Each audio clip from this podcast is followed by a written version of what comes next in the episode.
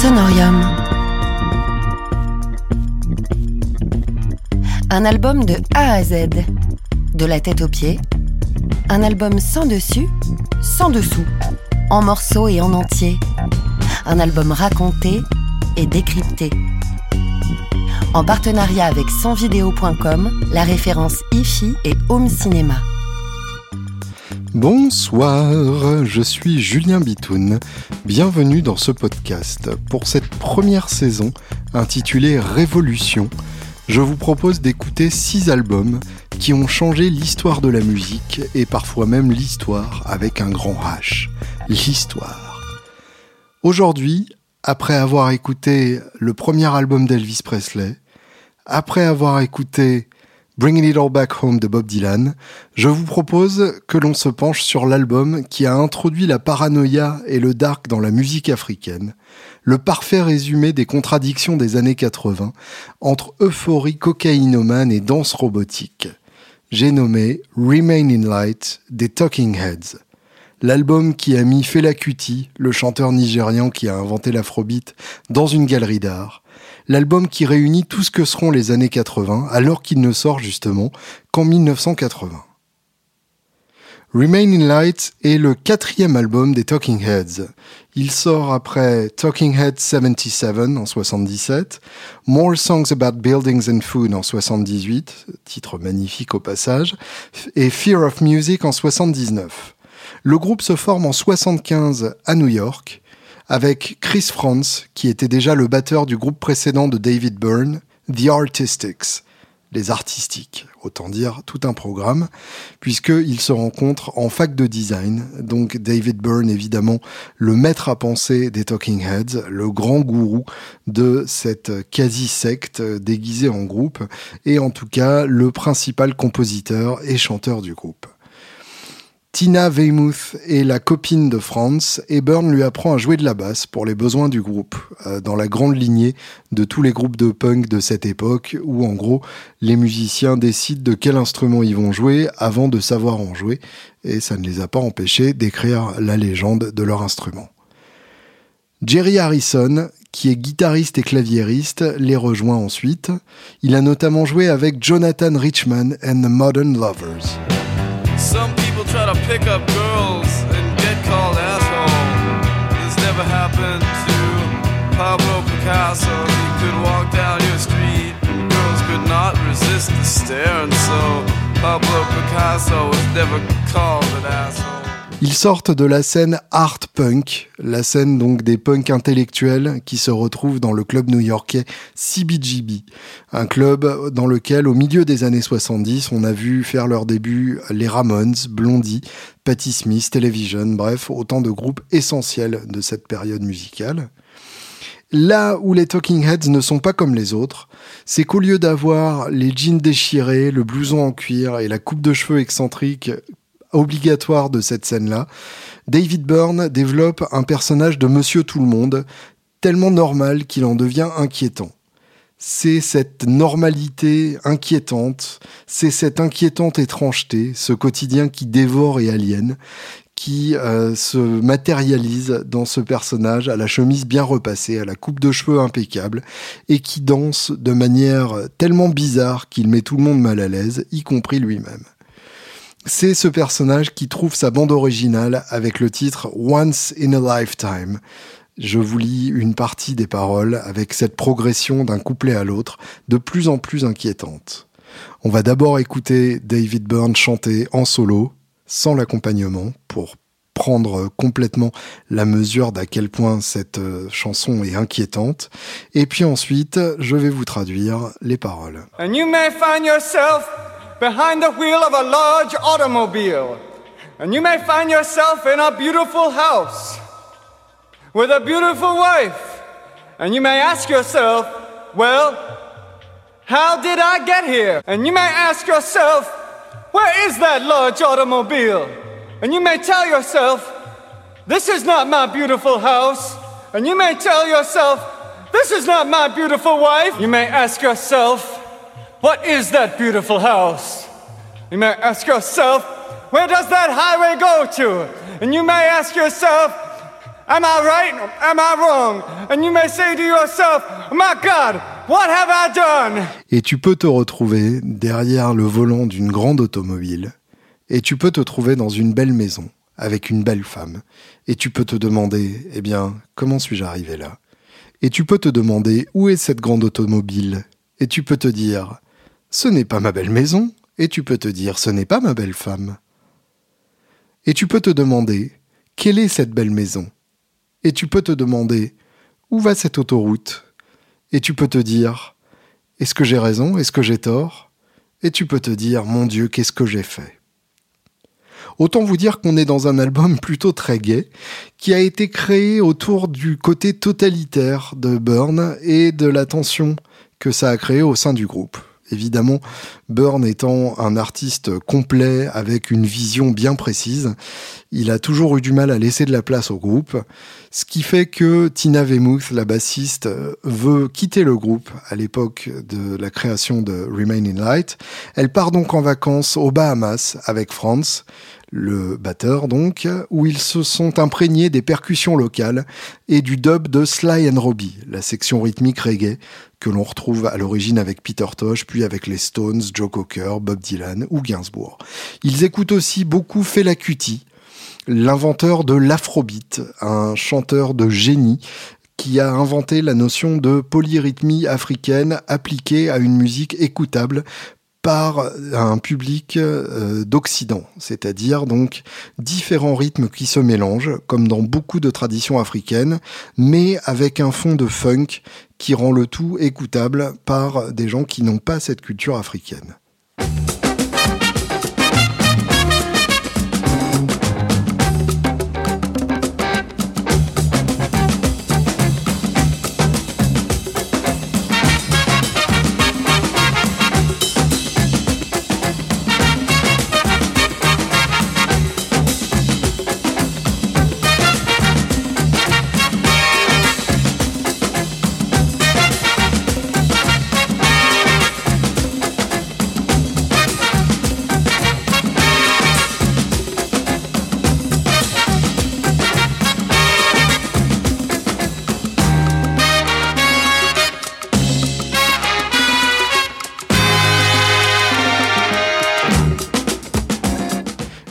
Et Franz sont ensuite rejoints par Burn et Harrison et ils commencent à travailler sur le prochain album, mais en utilisant une euh, méthode radicalement différente, c'est-à-dire qu'ils travaillent de façon démocratique, en jammant de façon informelle.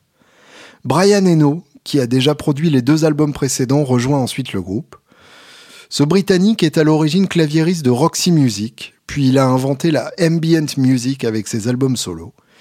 Il est notamment le collaborateur de Bowie sur la légendaire trilogie berlinoise, c'est-à-dire Low et Heroes sorti en 77 et Lodger sorti en 79.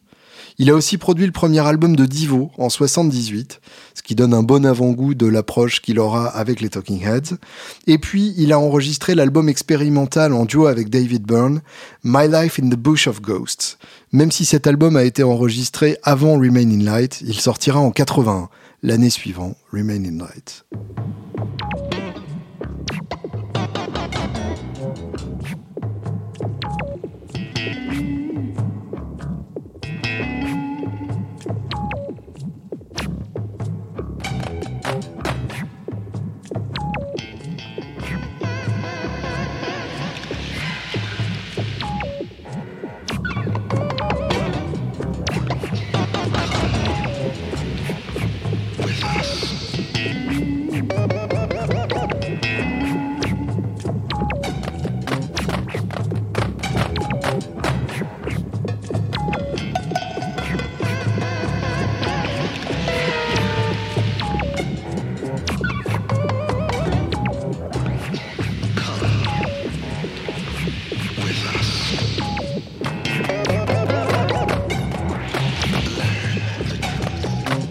La méthode d'enregistrement qu'utilise le groupe pour Remain in Light est très particulière.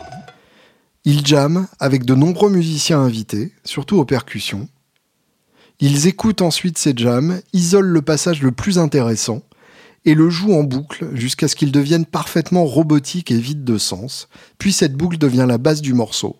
C'est le contre-pied total de la manière dont on bosse généralement en studio, où on fait plusieurs prises jusqu'à trouver celle où on sent le mieux l'élément humain, celle où on a la prise la plus convaincante en termes d'énergie et de conviction émotionnelle. Là, au contraire, on cherche à effacer l'humain, on cherche à travailler comme des boucles dans le hip-hop, et du coup euh, une méthode de sampling qui utilise l'humain comme une machine. En général, ce sont des compositions à un seul accord, puisque les boucles sont construites à partir de passages courts, ce qui donne aussi une contrainte harmonique assez marquée. Après l'enregistrement de ces bases rythmiques, le groupe rentre à New York avec des pistes instrumentales ultra complètes et remplies. David Byrne se retrouve alors à un gros blocage face aux monstres qu'ils viennent de créer, en particulier pour trouver des paroles à la hauteur et pour trouver des mélodies convaincantes sur des morceaux à un seul accord. Weymouth et Franz sont majoritairement absents des sessions, tandis que Eno et Harrison continuent de leur côté de travailler sur les bandes. On a différents clans qui se forment, et au milieu de ça, David Byrne, qui cherche à faire avancer le projet, mais qui ne trouve pas l'inspiration. L'album aurait pu s'arrêter là et ne jamais sortir, mais Brian Eno a le génie de faire venir certains collaborateurs qui débloquent littéralement la situation. On a en particulier Adrian Bilou, le génial guitariste de Zappa et de Bowie, qui sera aussi membre de King Crimson, qui est invité à ajouter de la guitare et de la guitare synthétiseur, un outil nouveau à l'époque qui permet de déclencher des sons de synthétiseur à partir d'une guitare.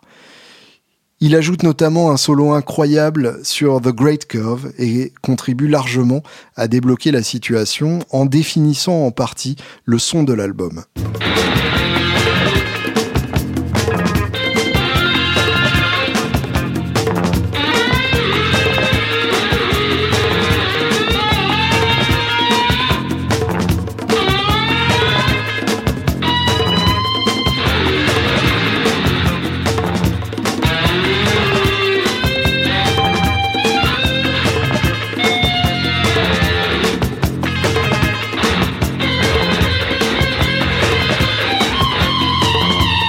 John Hassel est aussi invité. C'est un trompettiste d'avant-garde qui a aussi travaillé avec Peter Gabriel et qui ajoute des cuivres euh, très spéciaux à Remain in Light. Et Nona Hendrix euh, qui vient ajouter des chœurs. Nona Hendrix que vous avez forcément déjà écouté sans le savoir, puisqu'elle est ancienne membre du groupe Label. Label que vous connaissez pour ce titre.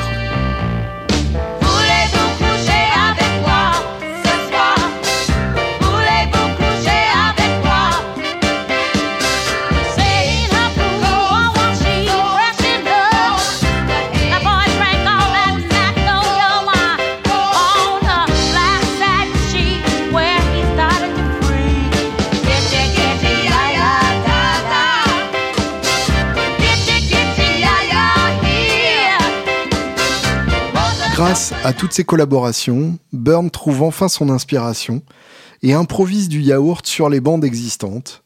Puis en réécoutant, il transforme ce qu'il entend en vrais mots. On peut imaginer que c'est en partie l'expérience de l'enregistrement de My Life in the Bush of Ghosts qui a influencé cette direction. Il ne se remettra pas complètement de l'expérience, puisqu'il faudra trois ans pour que Talking Heads refasse un album, Speaking in Tongues, et cet album-là ne sera pas du tout dans la lignée de Remain in Light, il prendra une direction plus pop et plus légère. Je vais maintenant détailler les titres de Remain in Light. On commence par la face A, qui s'ouvre par Born Under Punches, The Heat Goes On. C'est une ouverture claustrophobique qui annonce la couleur dès le départ. Tout le morceau est construit sur une simple boucle de 10 secondes, ce qui crée assez rapidement une sensation de paranoïa. Au début, c'est rythmé, on se dit c'est sympa, ça va se danser, et puis finalement, on se retrouve pris au piège. David Byrne y joue un employé de gouvernement en quête de liberté, avec la phrase I'm so thin, I'm too thin. Je suis si fin, je suis trop fin. S'ensuit Cross-eyed and Painless, la boucle est plus rock, et on y assiste à la déconstruction progressive d'un être humain, avec l'ouverture sur cette phrase Lost my shape, trying to act casual. J'ai perdu ma forme, j'essaye de faire comme si de rien n'était. La face A se termine sur The Great Curve, le morceau le plus long de l'album à 6 minutes 28. C'est un chef-d'œuvre afrobeat, avec des cuivres très inspirés de Fela Kuti, même s'ils sont mixés de façon très différente. Les paroles parlent d'une divinité féminine qui dépasse l'incommunicabilité fondamentale. Je cite The world is near, but it's out of reach. She is moving to describe the world. She has messages for everyone. Le monde est proche, mais il est hors d'atteinte. Elle bouge pour décrire le monde. Elle a des messages pour tout le monde. La phase B s'ouvre sur le single improbable Once in a Lifetime. Burn y prêche comme un pasteur évangéliste. On peut imaginer que les prêches samplés pour My Life in the Bush of Ghosts, notamment pour Help Me Somebody, l'ont influencé dans cette direction.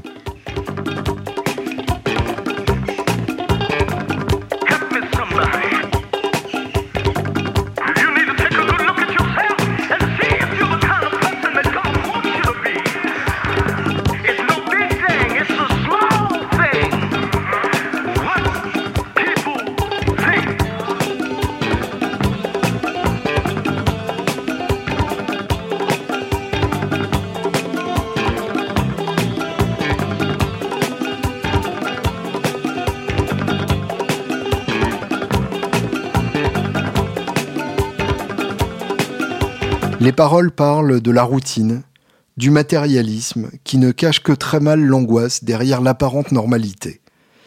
D'où la répétition quasiment épileptique et euh, qui crée une sorte de transe à l'africaine de la phrase Same as it ever was. La même chose que toujours. Same as it ever was. Same as it ever was. Same as it ever was. Same as it ever was. Same as it ever was. Same as it ever was. Same as it ever was. Same as it ever was. Houses in Motion suit. C'est un question-réponse avec les chœurs dans la tradition africaine. L'angoisse se fait plus métaphorique et morbide. Puis on arrive à Seen and Not Seen, dans lequel la voix très sous-mixée raconte l'histoire d'un homme qui change son visage par la force de sa volonté et qui tente de se conformer au modèle qu'on lui donne. Une critique assez acerbe du monde que nous vend notamment la publicité, évidemment. Listening Wind, dans lequel la voix est encore très sous-mixée, raconte l'histoire d'un habitant du tiers-monde, Mojik, qui envoie un colis piégé à un Américain pour se venger de l'invasion de son pays. C'est un point de vue mélancolique et poétique sur le terrorisme. Un point de vue évidemment assez inédit. Enfin, l'album se clôt sur The Overload, un morceau assez long là encore, 6 minutes 3, et le tempo le plus lent de l'album. Un morceau à l'ambiance très sombre, très étouffante. Euh, les paroles sont cryptiques, peu nombreuses. Là encore, la voix est sous-mixée, robotique, comme si elle disparaissait progressivement, au sein d'arrangements bien moins luxurieux et très nus. Le vide gagne petit à petit. Pour la petite histoire, The Overload est une tentative d'écrire un morceau dans le style de Joy Division, mais sans avoir jamais écouté le groupe en question. C'est-à-dire que les membres de Talking Heads ont lu des critiques de l'album de Joy Division et se sont inspirés de ces critiques pour écrire leur propre morceau de Joy Division.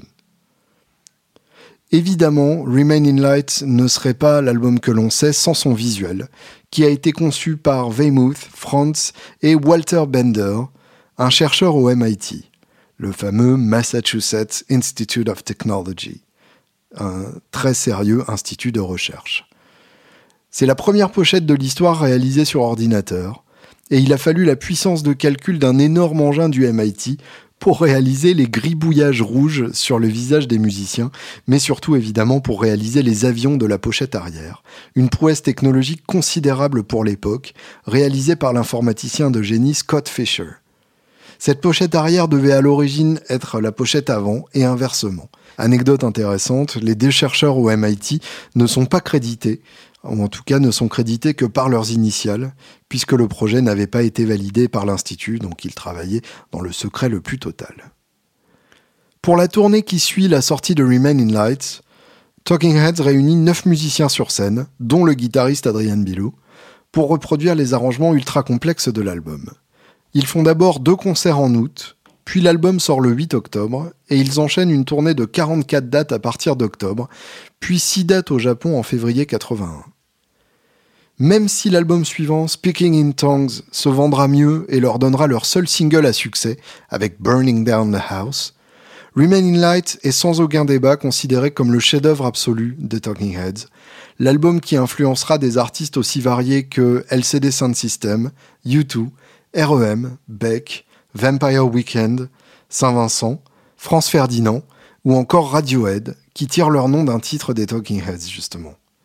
Remain in Light est un album complexe et brillant qui a construit des ponts stylistiques que nous n'avons pas encore complètement explorés à l'heure actuelle. Merci d'avoir écouté ce podcast.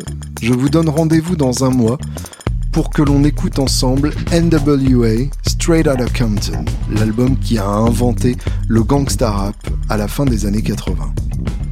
Ce podcast vous a été présenté par Sonorium, en partenariat avec sonvideo.com. Retrouvez toute la programmation des sessions d'écoute Sonorium sur le site sonorium.fr et sur les réseaux sociaux.